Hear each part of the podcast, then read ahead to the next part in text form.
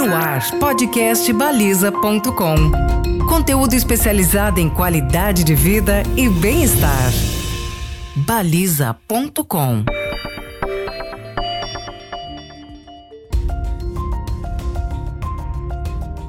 Desde o início da pandemia, uma cena segue comum nos telejornais locais. Imagens de ônibus, terminais, plataformas e trens lotados de pessoas que, sem a opção de ficar em casa, seguiram dependendo do transporte público em uma estrutura reduzida, causando aglomerações e maior risco de transmissão da Covid-19. Um levantamento do Instituto Informa, unidade de negócio da Bateia Estratégia e Reputação, aponta que em março ao menos um terço dos paulistas e fluminenses estavam saindo para trabalhar. A necessidade é maior entre pessoas que vivem em bairros de baixa renda e em ambos os estados, homens saem mais do que as mulheres. Quem pôde fugir dos meios coletivos para o individual encontrou um sistema desafogado e com enorme oferta, graças à popularização dos carros de aplicativos e à digitalização dos taxistas nessa última década. E acostumados a lidar com mudanças constantes, gestores da tecnologia que conecta passageiros a motoristas aceleraram no desenvolvimento de soluções para manter a procura por seus serviços. Eu sou Lucas Balassi para falar mais sobre mobilidade urbana e gestão da diversidade. Converso hoje com Gustavo Aguiar, head de marketing da 99, neste podcast com produção de baliza. Gustavo, seja muito bem-vindo. Nós vimos que a pandemia também afetou a mobilidade urbana, né? E voltando os olhares para essas primeiras medidas restritivas pelo país, como a 99 reagiu aos impactos no setor? Obrigado pelo convite. A gente, como o mercado todo, sentiu o impacto da, da pandemia muito porque a nossa plataforma e o, o a, a nossa missão, né, o nosso posicionamento é proporcionar solução, acesso democrático a essa mobilidade urbana. E quando começa a pandemia, a gente começa a ter cenários de lockdown, você tem a mobilidade urbana desafiada, você tem as pessoas, a princípio, se deslocando menos, se é, estando menos nas ruas, e isso gera um, uma dificuldade e uma oportunidade né, de como olhar para esse momento, primeiro tomar cuidado com todas as medidas e protocolos aí, obviamente, de segurança e saúde, mas depois de entender como, olhando lá na, na lista de soluções que a gente tem em desenvolvimento, e olhar o que, que a gente precisou acelerar, o que, que a gente precisou adaptar, e começar a ouvir os nossos parceiros e consumidores e entregar soluções para que, para determinado público que precisasse continuar se deslocando, pudesse se deslocar com mais segurança, para que a gente pudesse estar disponível em áreas que talvez não puderam ter o privilégio de trabalhar de casa como estamos nós hoje aqui, né? Precisaram ir para a rua e continuar se deslocando e queriam talvez um jeito diferente é, é, de se deslocar. A gente gosta de olhar para a performance sempre pensando em testar, entender os dados, pesquisar, aprender, para então adaptar. É, eu, eu acho que é, é é, é esse essa tríade de testar, aprender, adaptar, implementar que faz com que a gente possa ser sustentável o, em, em seguir navegando em águas, sejam calmas, sem vento ou turbulentas, com muito vento ou muita tempestade. E quais soluções surgiram desse processo de pesquisa da empresa? A gente começou a trabalhar e a investir, e aí um pouco na contramão do que outras empresas fizeram, né, na contramão da crise, a gente falou, primeira coisa, a gente não abre mão de segurança, não abre mão de saúde. Então, foi investido é, é, dinheiro, acho que foram, foi um total de 157 milhões, o total investido, se não me engano, numa divisão onde uma parcela foi para cuidados em, em, em, saúde, sanitização, protocolos de, de segurança é, é, de, de, de, saúde propriamente dito, um outro percentual em segurança, aí vamos chamar uma segurança até de garantia da informação para que as pessoas tivessem é, é, a confiança de andar com, com esses aplicativos, com, com, o nosso aplicativo, não importa aonde fosse o local, tanto da, da seja da entrega, seja do passageiro encontrar um carro, e também aí todo um investimento em novos produtos, novas possibilidades de uso da plataforma. Então foram lançadas novas categorias. A gente trouxe uma categoria de entrega. Então, a pessoa que estava acostumada a levar outra pessoa do ponto A para o ponto B, a gente trouxe uma possibilidade, não, você pode levar alguma coisa. É, o, o e-commerce cresceu para caramba ah, durante esse período.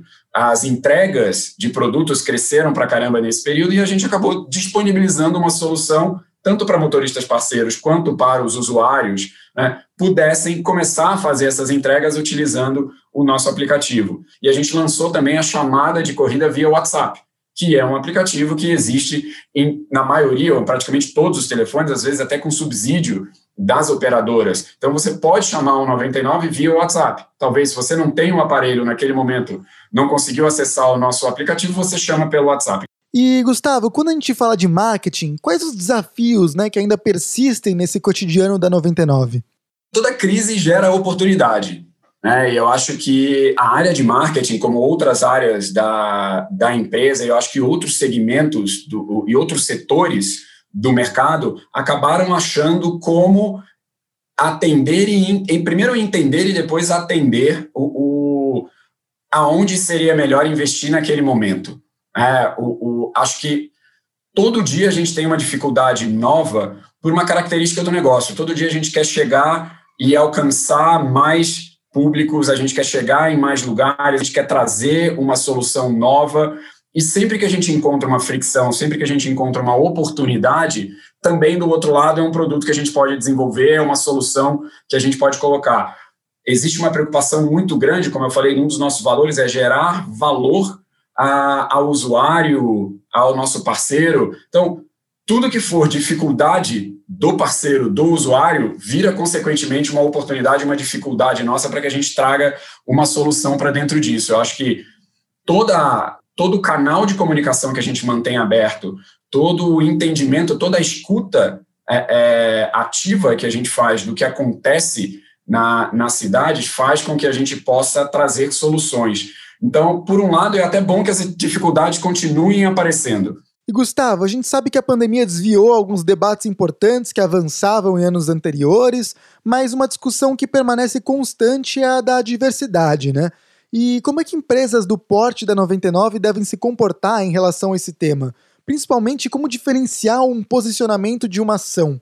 Diversidade é uma realidade para a gente. Né? Uma da, das impressões extremamente positivas que eu tive chegando na, na 99 foi ver realmente como se vive de fato a diversidade e de todos os aspectos, né? Diversidade de ideias, diversidade de culturas, diversidade de credos, é, é, cores, raças, tudo. Nós temos um, um, uma série de, de é, grupos internos conversando sobre diversidade, né? E a gente tem representatividade, porque a, a diversidade sem representatividade também é complicada, né? A gente tem a representatividade em nossos times e a gente escuta essa representatividade. Então é interessante ver como, primeiro, estar numa empresa que se sente confortável em falar sobre diversidade, inclusão, representatividade, mas que também vive isso e se sente confortável porque vive, é um primeiro passo. Depois vem um pouco do que você falou. Existe sim um compromisso.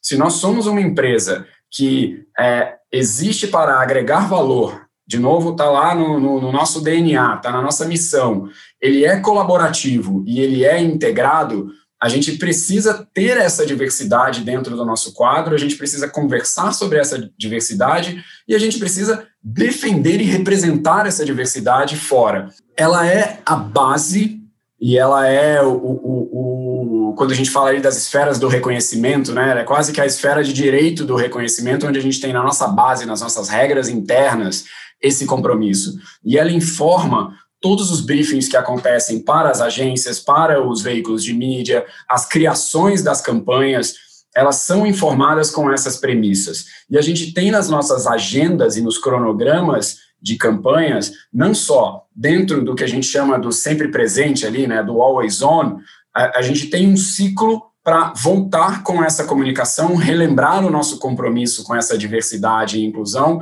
relembrar o reconhecimento a toda a diversidade. Então, existe aí no fluxo, e, no, e tem que existir, né, no fluxo e no flow, aí, né, na, na sequência do, do, das nossas campanhas, um cronograma onde a gente reitera esse compromisso, seja através de imagem, seja através da representatividade.